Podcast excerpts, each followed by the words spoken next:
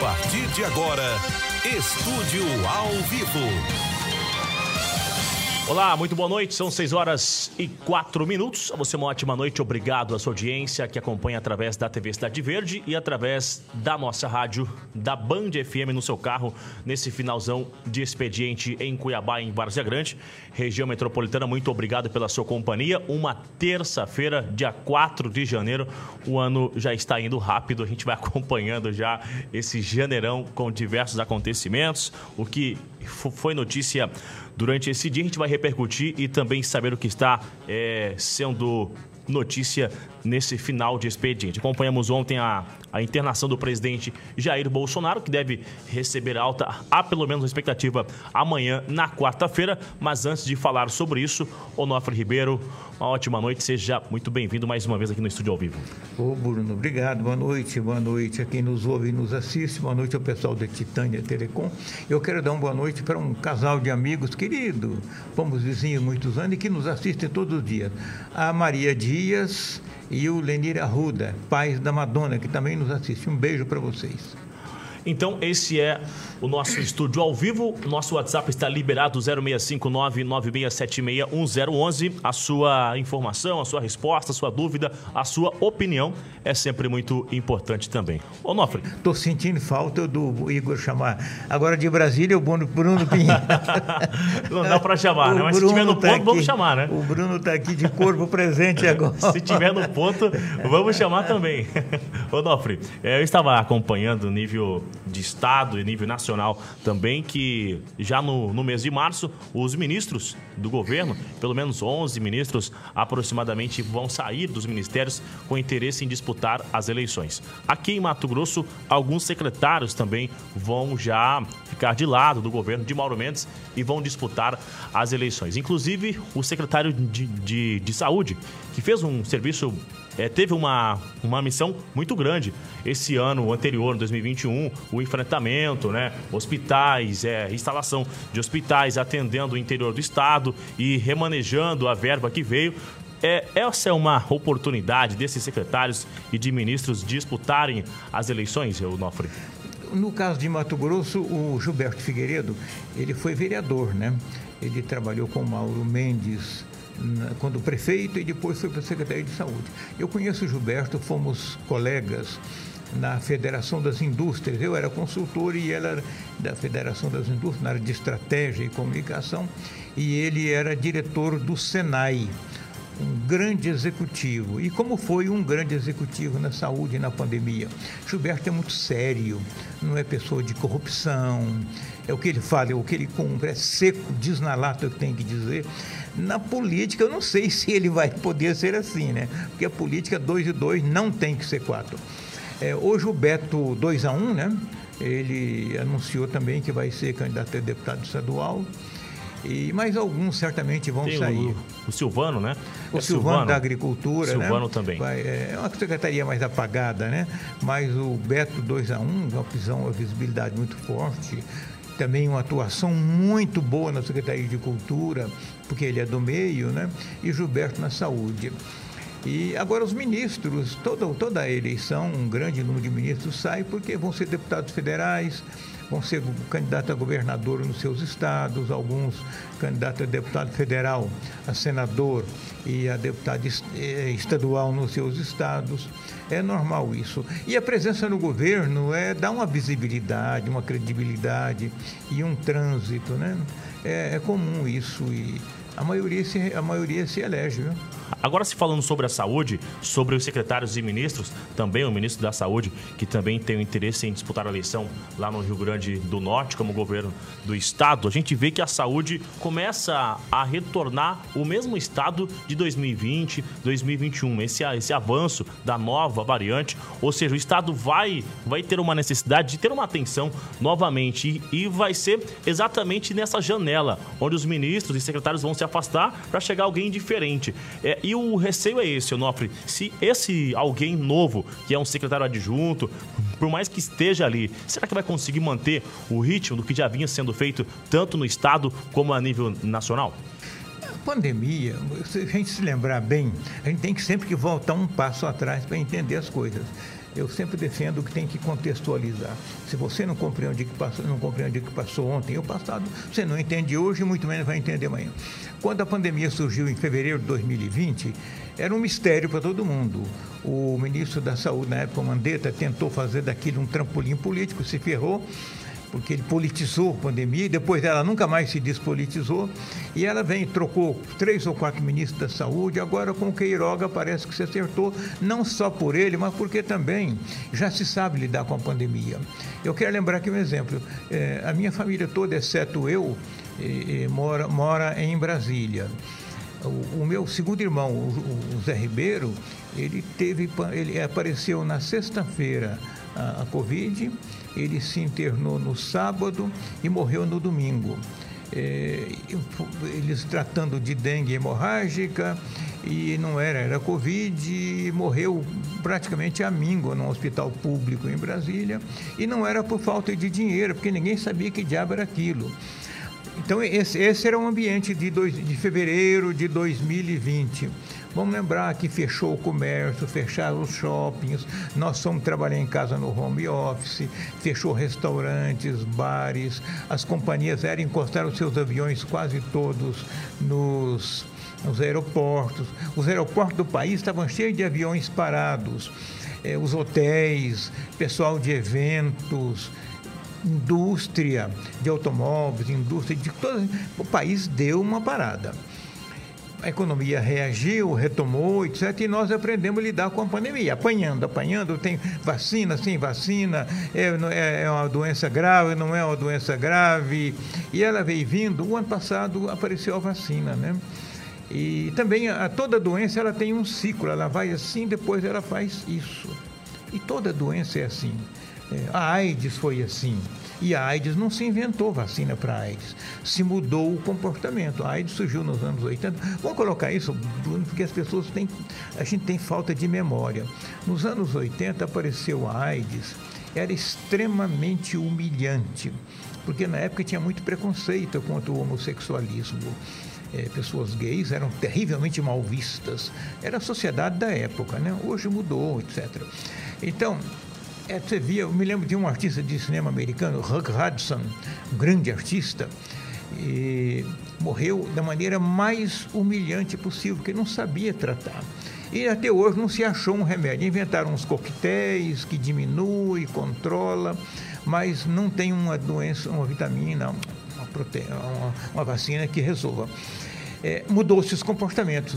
Nós não conhecíamos praticamente camisinha passou a se usar a camisinha hoje regularmente, mesmo, mesmo nas relações hétero, né? A camisinha hoje é um componente obrigatório. Está é, tá se tornando até invasivo o sexo sem camisinha.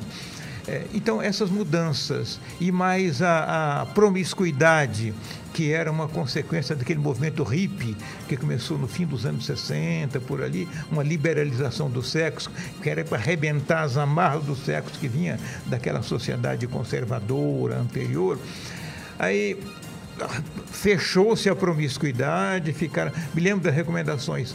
É, tenha parceiro fixo, não fique na promiscuidade trocando de parceiro toda hora. E a AIDS está sob, sob controle. A mesma coisa vamos trazer para cá, é outro momento, é outra, outra situação. Mas já se sabe lidar hoje com a pandemia. A vacina ajudou muito. É, no começo da, da, da, da doença, falava-se muito na, imunidade de rebanho, né? Teve muita gente que pegou fraquinho e ficou imunizado. Então, de um modo geral, nós chegamos agora numa hora em que muita, muita gente está vacinada ou está imunizada, chamada imunidade de rebanho. Isso é só um repique, que não vai ser a mesma coisa da, da, da, da Covid, não. Isso aqui é só um repique, é uma gripe mas está preocupando. Mas jamais, jamais será o que foi a, a Covid em 2020. Imagina, só para a gente lembrar o nosso telespectador e o nosso ouvinte. Você imagina o que é fechar todos os shopping centers do mundo? Onofre, hoje a nossa economia não consegue suportar isso novamente, né? Não, não suporta. Olha, eh, ontem saiu aqui na imprensa, vi em algum site, que os bares, restaurantes, hotéis e lanchonetes e e o setor de eventos está tentando recuperar a quantidade de empresas que quebraram, a economia não suporta. É, e nós estamos com problemas, por exemplo, a indústria automobilística está com um problema, porque teve uma demanda reprimida, de repente começou a recompra e não tem a, a, os assessores eletrônicos, né? indústria de automóvel na, nos Estados Unidos, na Europa. Aqui no Brasil teve um momento no, ali por outubro que praticamente todas as indústrias automóveis fecharam, porque faltavam os processadores. Hoje um automóvel tem até 40 processadores, microprocessadores que controla todo o automóvel, é uma inteligência, né? Agora você imagina as, as fábricas, enfim, o país, supermercados, shopping center, não, não suportam uma parada mais não, viu, Bruno? Essa situação sobre e a economia. E o desemprego está aí, né? Aliás, a economia está reagindo, o desemprego está diminuindo. Houve 3 milhões e meio de pessoas que voltaram ao mercado de trabalho. Isso é muito grande esse número. Nos Estados Unidos está voltando, tem mais vaga do que pessoas para trabalhar.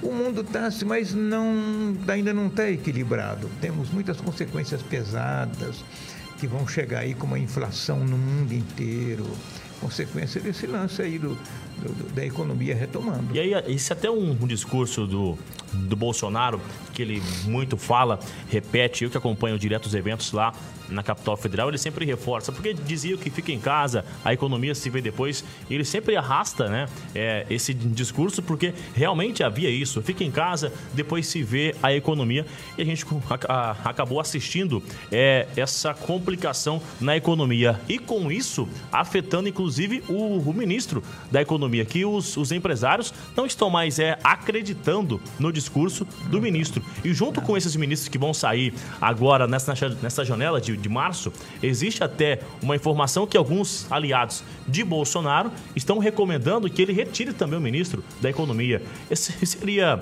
Onofre, essa hora que estamos vivendo, essa envergadura na economia, vamos dizer assim, esse receio de investimento e retornando os empregos, é a hora de de alterar o ministro da Economia, de colocar a chave do cofre na mão de outra pessoa ou de continuar até o final? Bruno, o, o Paulo Guedes entrou e o Bolsonaro entrou com uma proposta de fazer três grandes reformas: previdenciária, tributária e política. Fez uma reforma previdenciária muito meia-boca. A tributária está morta no Congresso e a política não se fala nela. Então, foi um governo que não fez reforma. É, o Paulo Guedes entrou com um perfil de fazer reforma. Eu assisti algumas palestras de subsecretário do Ministério da Economia, no começo dele, aqui na Federação das Indústrias, na Federação da Agricultura.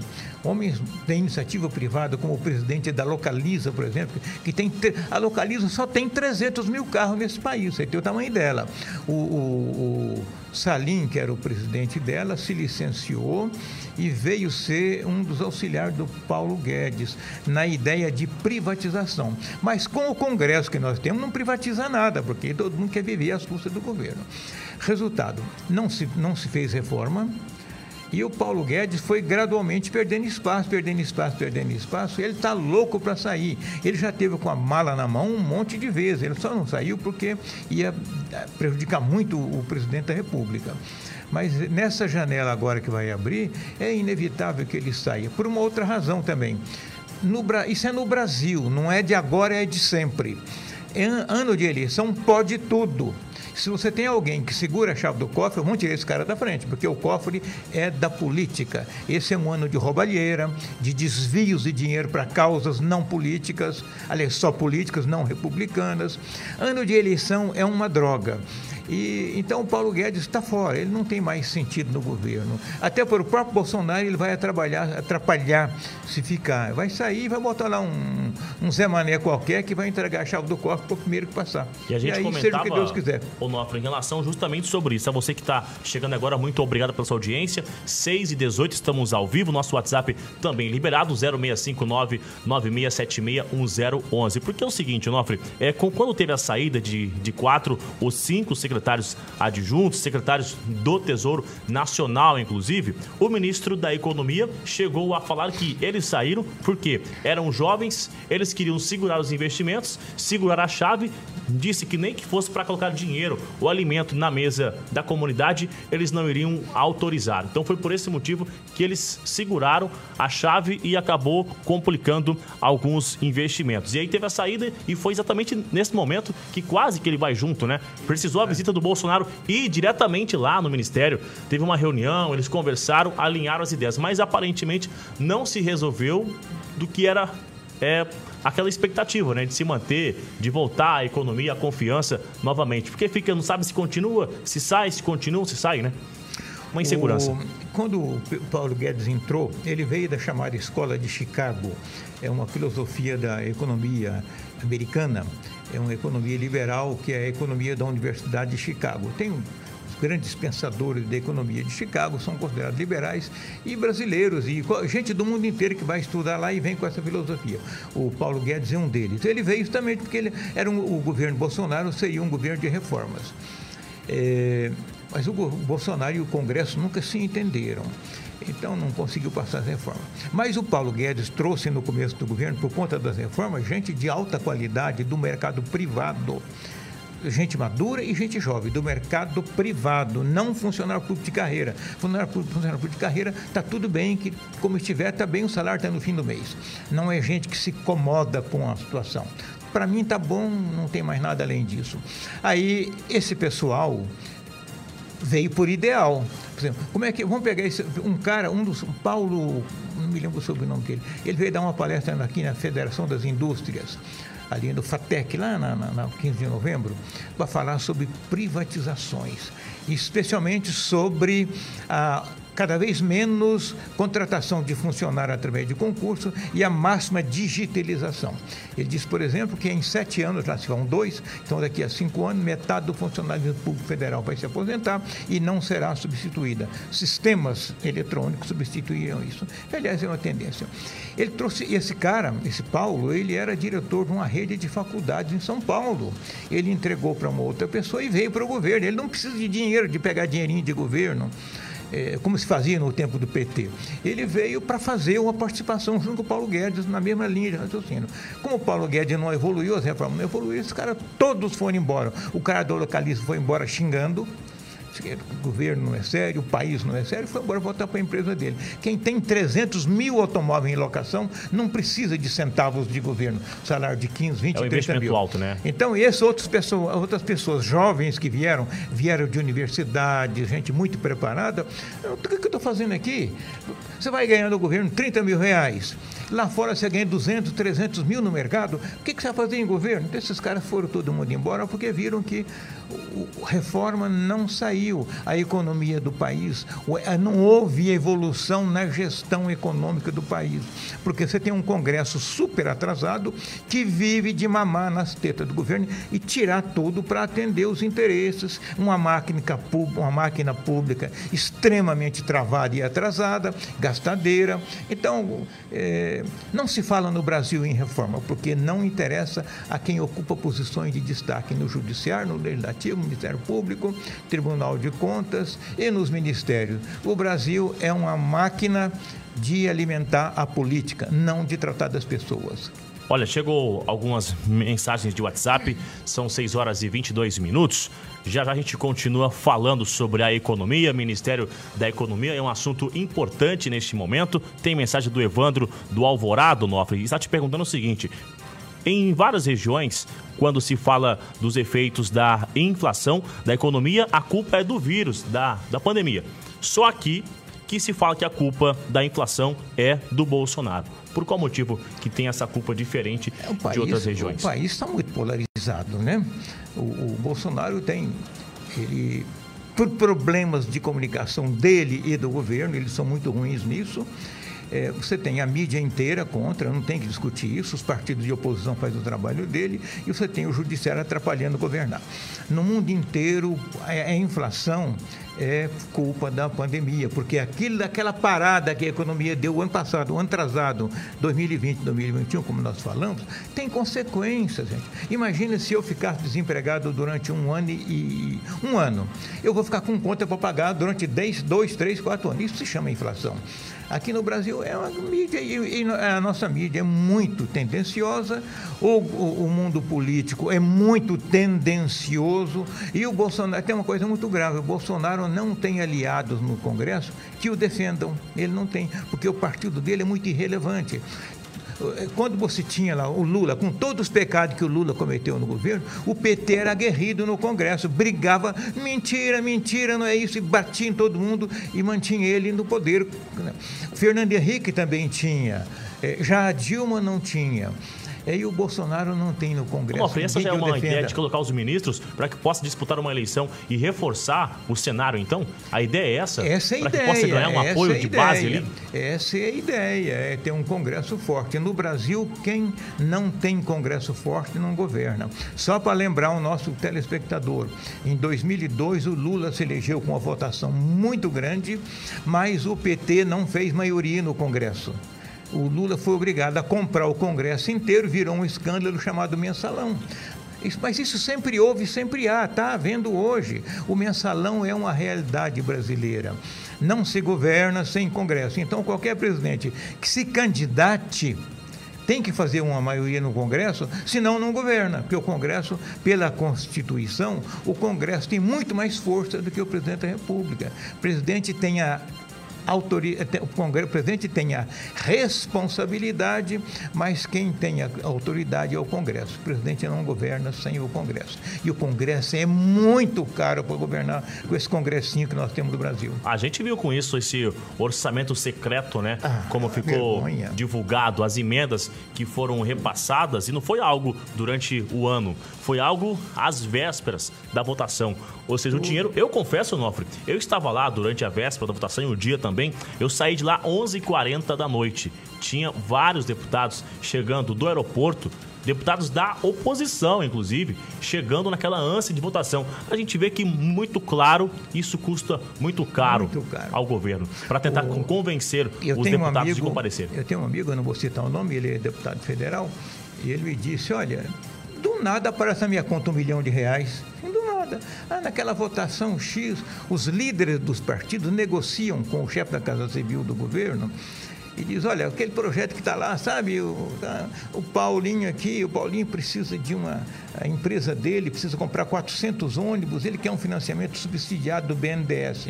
Esse subsidiado significa um bilhão de imposto que o governo abre mão. Mas se o projeto é muito importante, dá um bilhão para ele e vai assim faz. E todo, todos os deputados, um ou outro não recebe, o senador não recebe dinheiro para votar.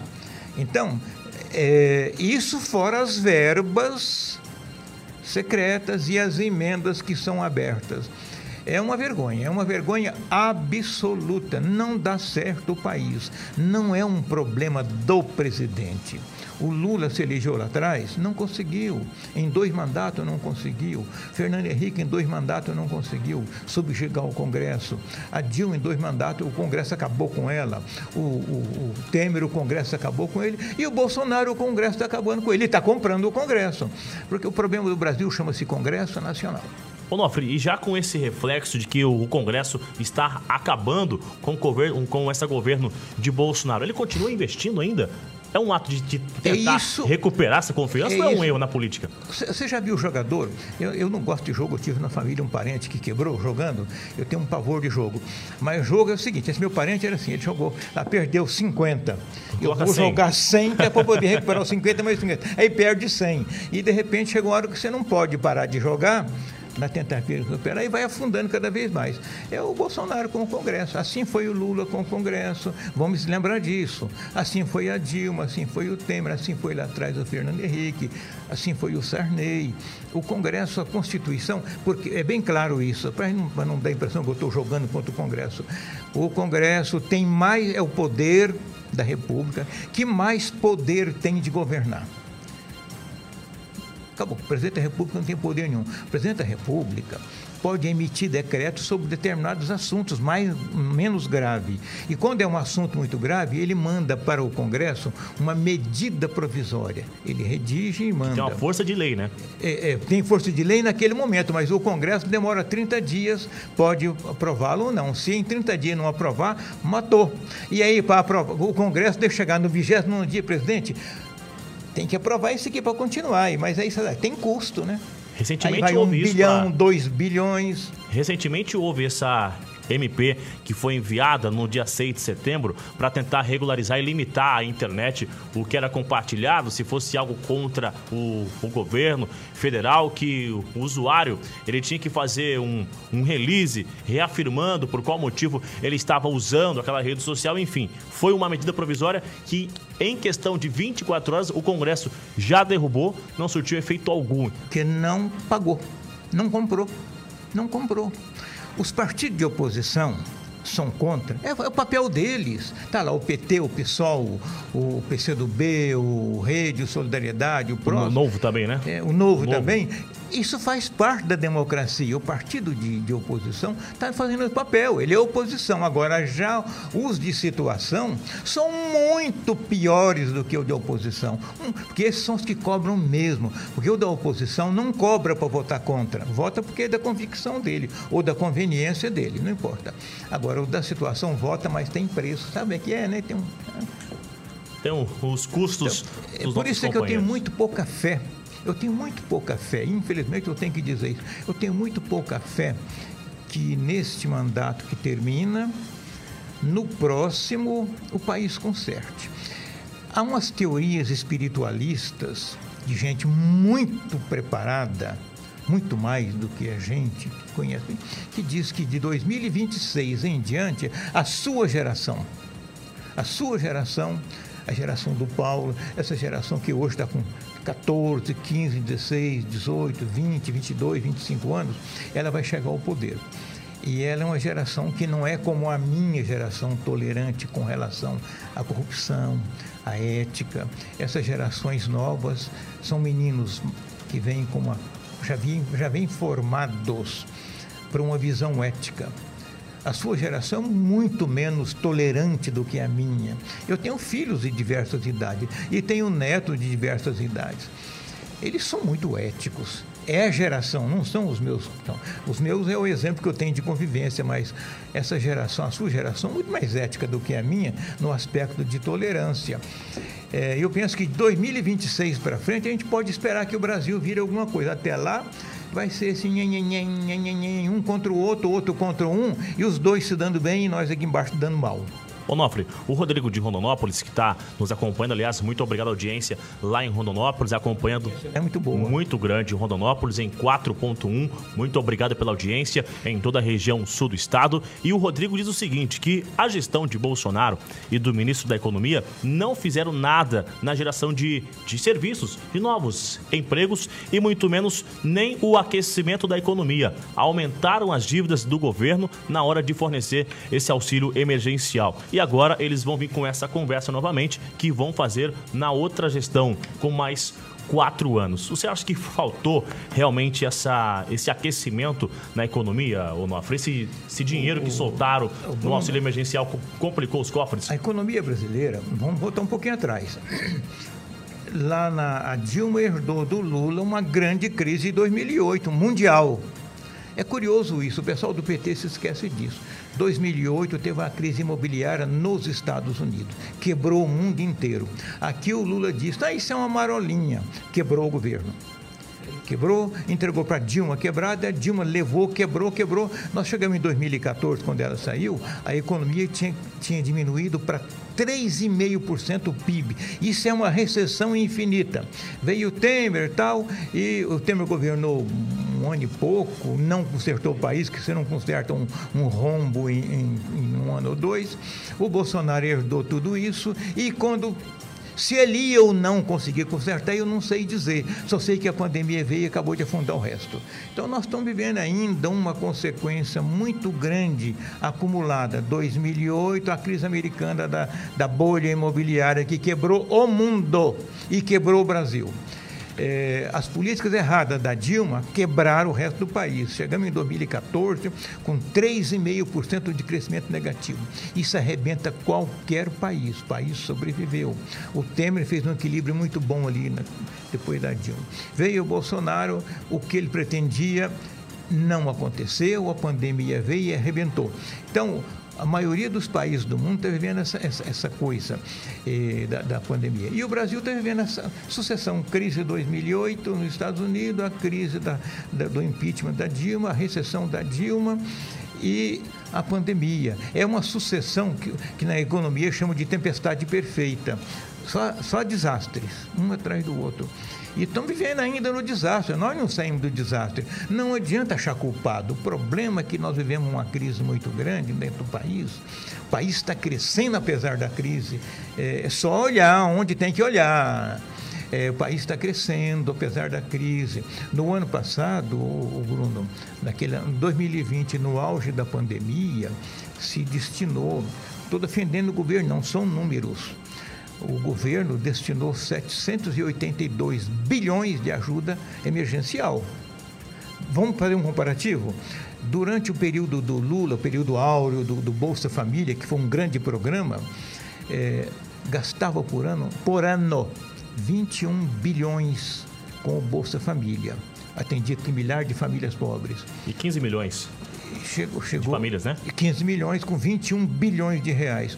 No, no, na, na, auxílio emergencial de 2020, aquela crise da pandemia, foram 782 bilhões contra 21. Você tem que, isso pesou nas contas, o ouvinte tem razão, pesou nas contas do governo. Teve que tirar esse dinheiro de algum lugar. E a, e a, informação de hoje atualizada é que o governo conseguiu liquidar a fila de espera do novo auxílio, ou seja, todo mundo, quase 17 milhões, aumentaram 2 milhões de pessoas que recebem esse novo auxílio de aproximadamente 400 reais. Só fazer uma conta, 17 milhões de pessoas a 400 reais, Onofre. É dinheiro. Fica pesada a máquina, né? A, a, era 49 milhões, 49 bilhões por mês no auxílio emergencial. Não, é, é, é um pouco menos, deve dar uns 30 e poucos bilhões por mês. Agora, o problema é que o governo é muito ruim de comunicação e o Bolsonaro atrapalha muito. Se fosse o PT nessa situação, estava todo mundo de joelho acendendo vela para o Lula, ah, Santo Lula. Mas com o Bolsonaro é muito ruim de comunicação, fala mais do que deve e a comunicação do governo é horrível. Pode fazer o que fizer que não vale nada. Rápido intervalo. Tudo é comunicação. Tudo hoje é comunicação está num nível tal de evolução a comunicação. Não é essa comunicação nossa apenas aqui. Se comunica via GPS por aqui. Você manda a informação ali, naquele ponto determinado. É quase como acupuntura. A agulhinha vai no ponto certo.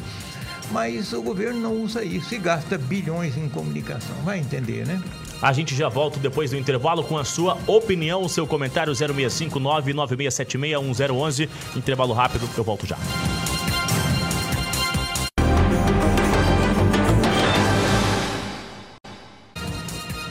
A gente continua ao vivo, 6 horas e 42 minutos, ao vivo no rádio e também na TV Cidade Verde. Muito obrigado pela sua audiência, você que me dá honra da sua audiência e também nos acompanhando nesse final de expediente. Chegando em casa, um forte abraço. Já tem áudio aqui, 996761011, vamos ouvir. Olá, boa noite. Olha, nossa, para mim a maior derrota, já está derrotada, e a maior derrota do Bolsonaro é esse Paulo Guedes. Gildás de Primavera. Um abraço. Gildás, um abraço também. O Nofre não, a maior derrota do Gildas, você tem razão se você olhar o resultado. Mas a maior derrota do, do, do, Paulo Guedes, que também é do governo, foi de não ter conseguido fazer as reformas. O Paulo Guedes veio para governar um país e conduzir as reformas. A reforma não houve e ele foi um fiasco. Está sendo um fiasco. Ouviu outro áudio? Onofre, o maior respeito que eu tenho pelo senhor. Hoje, o maior cabo eleitoral de Lula se chama Jair Bolsonaro. O que, que acontece no nosso país? Fome, miséria, desemprego, violência e vacina que o povo quer. O novo, meu amigo, nós estamos no século XXI, a política é totalmente diferente. Eu tenho 65 anos, sei muito o que é política, o senhor também sabe, mas tira da sua cabeça. Hoje, no momento, Lula será o presidente do Brasil. E vai ser o presidente do Brasil, pode ter certeza. Onofre, ainda é muito cedo. Estando no ano eleitoral, ainda é muito cedo essa afirmação muito, do ouvinte? Muito cedo. Nós ainda não sabemos quais vão ser as composições políticas. Olha, é, tudo muda muito depressa. O nosso ouvinte tem toda a razão de dizer o que ele diz, mas as favas não estão contadas. Em política, de repente, um passarinho que passa muda tudo. Tá? Tem nada definido, nem Bolsonaro nem Lula. Não. Vai ser um dos dois, mas não está definido. São 6h44, outro áudio, Sam. Boa tarde, Onofre. Boa tarde, Bruno. Olá, boa noite. Mas eu acho o seguinte, sabe? Já que o homem se candidatou a ser um cara dos mais honestos que existe na, na, na, na política, que é o Bolsonaro, foi o que ele prometeu quando estava na campanha. E disse que não ia ter esse negócio de tome lá da cá. Então por que que já que ele é tão honesto e tão certinho, por que não renuncia? Porque eu acho assim, já que eu sou tão honesto e não vou aceitar falcatrua, eu falo pro povo brasileiro, ó, vou renunciar, porque aqui nessa cadeira ninguém governa. Porque os corruptos dos deputados, dos senadores do judiciário não deixam governar. É assim que é a atitude de quem é séria, mas não é, gente. Gosta da mamata também. Tanto faz ele como os filhos. Só vocês esqueceram que tem 28 anos que ele estava lá no Congresso Nacional também. E hoje fala que o Congresso é corrupto, então ele também era. Ele ficou lá 28 anos. Ou todo mundo esqueceu disso? Boa noite. Olha, não é simples assim. Isso não é simples assim. Quando um presidente, quando a Dilma foi empichada lá em 2014, a gente esquece muito rápido. É, ninguém também renuncia. É, esse, esse, argumento das não reformas e que Congresso é complicado é argumento para campanha. Político faz. Político, político não é gente, como diz a minha mãe. Político não é gente. Olha, e essa informação, essa esse questionamento sobre o Congresso estar fechado com Bolsonaro ou não, Onofre. Tem muita gente comentando aqui no nosso WhatsApp 0659-9676-1011 que o Congresso está fechado sim, porque se o Congresso não estivesse fechado, não estariam recebendo o orçamento secreto. Mas é o que o Onofre já comentou e fez essa simulação, essa comparação como jogos, né? Que continua errando, mas continua investindo. E é claro que eles não vão deixar de receber. É importante receber sobrevive. É um ano eleitoral, precisa usar recursos, só o fundão que foi aprovado não é lembrar, suficiente. Quero lembrar o nosso ouvinte que me, me ocorreu agora. O que é que significa uma renúncia? Em 1960, elegeu-se um sujeito que nem o Bolsonaro, assim, com o mesmo discurso, a mesma energia, chamado Jônio da Silva Quadros. Jânio da Silva Quadros. Chegou lá e o Congresso botou a mesma conversinha. Aí ele governou. Ele entrou em 31 de janeiro de 61, pode olhar aí no Google. 31 de janeiro de 61, eleito em 1960, com uma votação monstruosa. Ele se elegeu, ele tomou posse em 31 de janeiro de 61, tentou governar é, imprensando o Congresso, não, não conseguiu, renunciou no dia 15 de agosto de 61 governou sete meses. O país teve que ser entregue para o vice dele, que era o João Goulart, que estava na China. Os militares não deixaram o João Goulart voltar porque ele tinha uma, uma conotação socialista. Resultado, o país teve que mudar de regime rapidamente para o para o parlamentarismo, daí um ano ou dois voltou ao presidencialismo, o país entrou numa confusão Goulart, os militares entraram no governo e ficaram 21 anos. Nós estamos pagando até hoje aquele erro da renúncia do Jânio. É desse tamanho o preço da renúncia de um presidente da República. A gente a gente está aqui fora, eu entendo a, a, posição do ouvinte, a gente não entende qual é o tamanho. É como se você, eu, te, eu tive quatro filhos. É, agora já estão no mundo e tal. Mas imagine que eu tivesse os quatro filhos ainda menores, eu decidisse renunciar à minha família. Olha o tamanho da confusão que ia gerar para minha mulher, que na época não trabalhava, para quatro crianças. Imagina, é, é Agora você pega isso e bota no macro de um país. Renúncia é coisa complicada. Eu sugeri ao nosso ouvinte que gosta de política, dá uma olhadinha na renúncia do Jânio e as consequências que vêm de 61 a 2021 são, são 60, 60 anos, nós ainda estamos pagando o preço da renúncia do Jânio Quadro lá no dia 15, no dia 24 de agosto de 1961. Onofre, é, o antes do outro áudio, são 6 horas e 49 minutos, são várias mensagens mesmo. Tem gente dizendo, Onofre, não vai ter facada e fake news que vai tirar de Lula é o novo presidente, né? O pessoal está comentando ainda sobre o reflexo do, do Bolsonaro ficar no hospital, da facada, de fake news e que o Lula vai acabar se elegendo novamente. Tem outra mensagem aqui, com todo respeito àqueles que defendem o Lula, não imagina o desastre que virá. Quem vota em ladrão é pior do que ladrão, é a opinião do nosso ouvinte. Tem mais áudio? Boa noite, Bruno. Olá, boa noite. Professor Onof dando um show, né, nas explicações aí. A pessoa vai, é, né, critica um, um, um, o presidente, mas não sabe como que funciona, né? Acha que tudo é culpa do presidente, né? Mas olha aí a explicação que o Onofre está dando. É bom que as pessoas prestem atenção, porque o professor Onofre sabe tudo. Ele, ele, ele estuda, ele pesquisa e faz anos. E ele tem uma memória assim espetacular. Ele viu tudo já o que aconteceu no Brasil, ele é ligado em tudo. Nossa, eu sou fã número um. Boa noite, é Ivone aqui do Imperial. Oi, Ivone, obrigado, obrigado. De fato, eu tenho memória muito boa. Eu, desde, muito, desde criança eu leio muito. A minha biblioteca é muito grande. Já li tudo mais do que uma vez e a vida inteira eu li muito. E eu gosto muito de história. Gosto muito. É, meu pai era um homem simples, mas muito lúcido.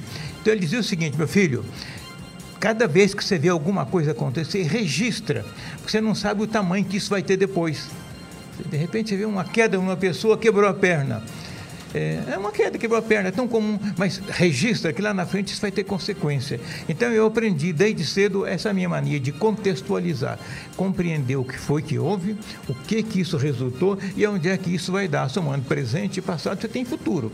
Na China do, do, do, do passado antiquista, há 5 mil anos atrás, já, já o, o Lao Tse, que era o maior filósofo chinês, dizia não se compreende a vida se você não respeitar o passado, não ver o presente e não projetar o futuro. Nós no Brasil, as nossas universidades e a educação brasileira mata o passado por uma questão ideológica. Não, só tem o presente. Não, o presente ele é fruto de ontem. É um reflexo do que já aconteceu, não, Onofre? Isso é um emburrecimento da sociedade matar a memória do passado. Ora, eu sou o Onofre de 77 anos, eu sou filho de um pai e de uma mãe. Eu tenho demais a ver com eles.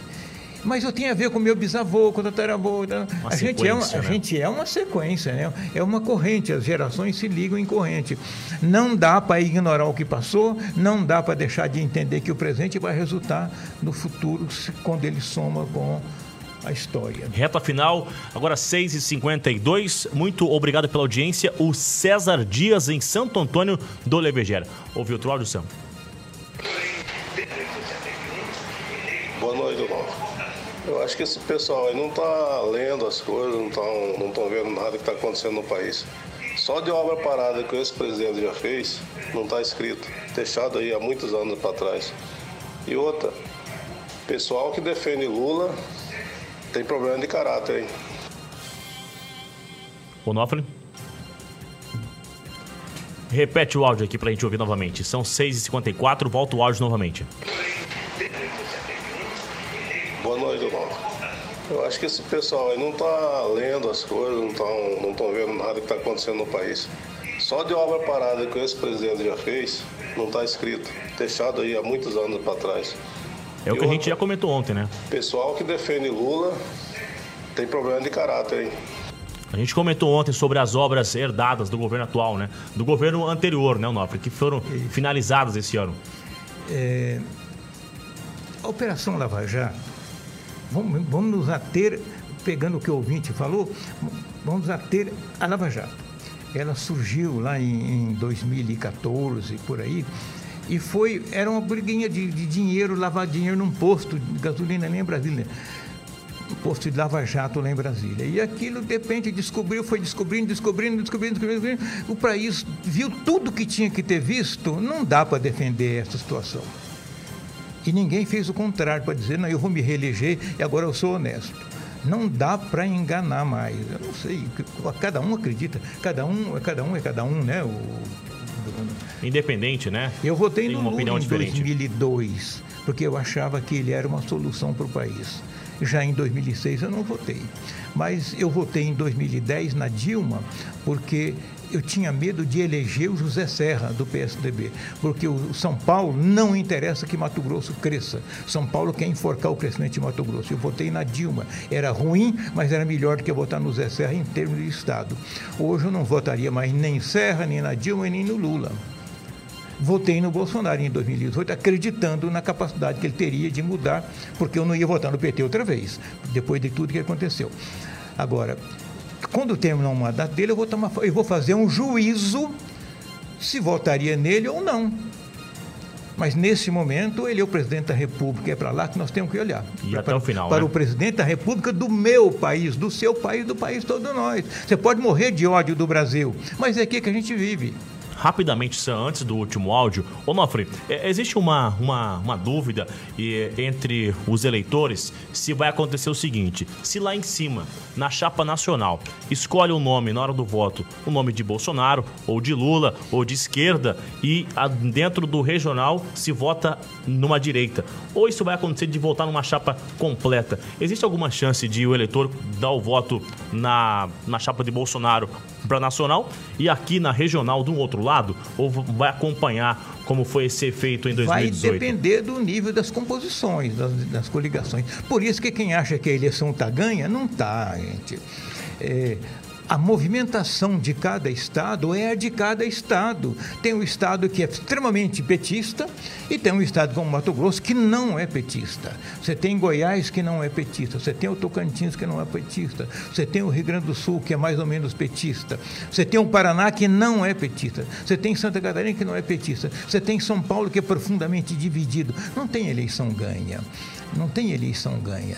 Eleição vai definir as regionalidades na medida em que se definir quem vai ficar com quem daqui para frente, esse ano ainda, nas coligações, nas composições estaduais, é que vai dizer o resultado final.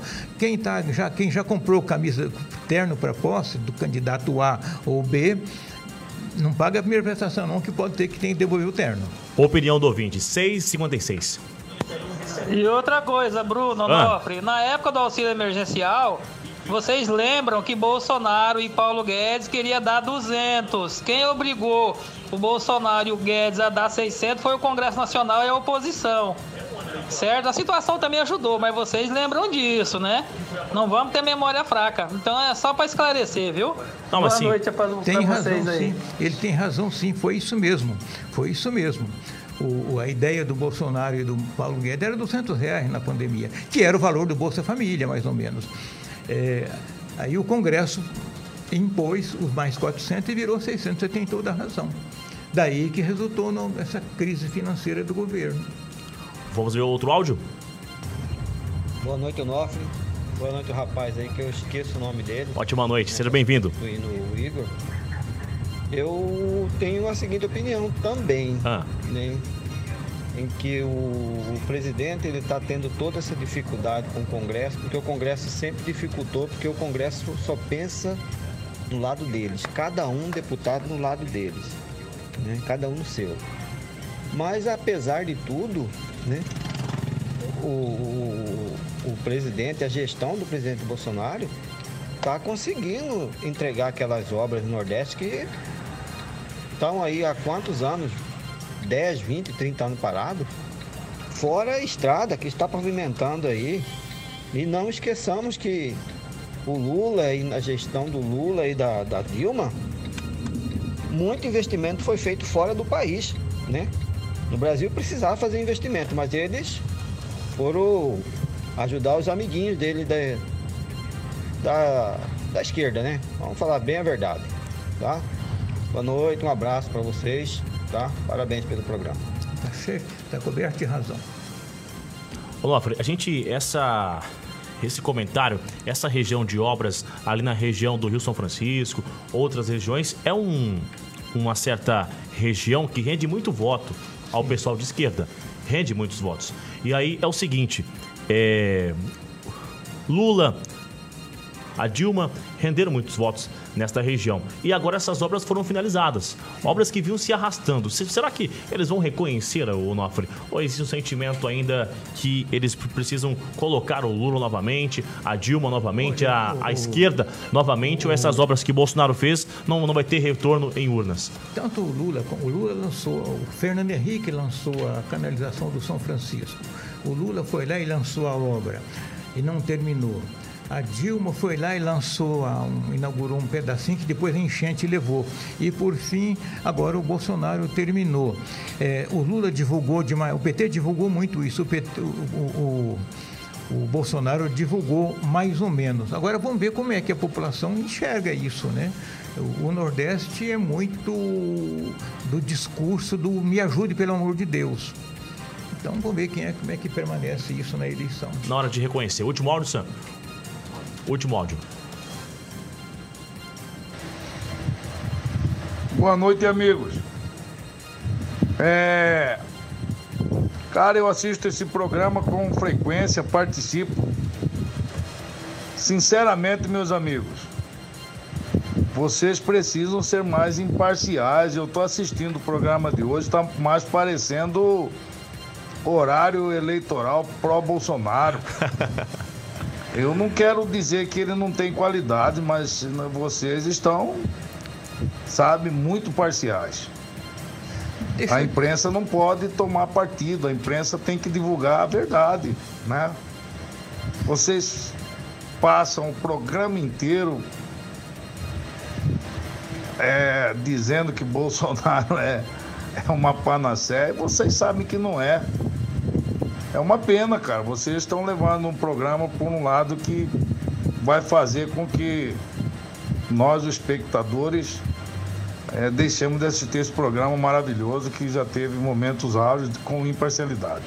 A gente fica com feliz em saber. Com respeito ao Onofre, mas ele está extrapolando todos todo o senso de bom senso.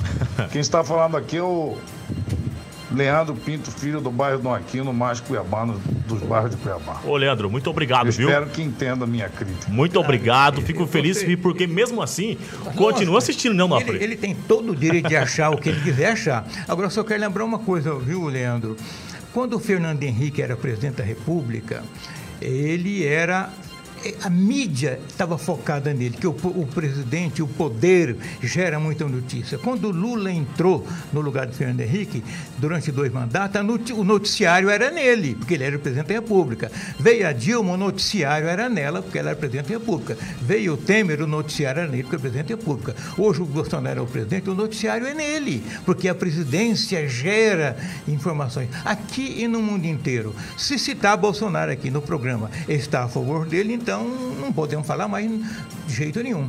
Quando o anterior deixa, ele é citado eventualmente, por acaso, porque quem está na mídia é quem está governando.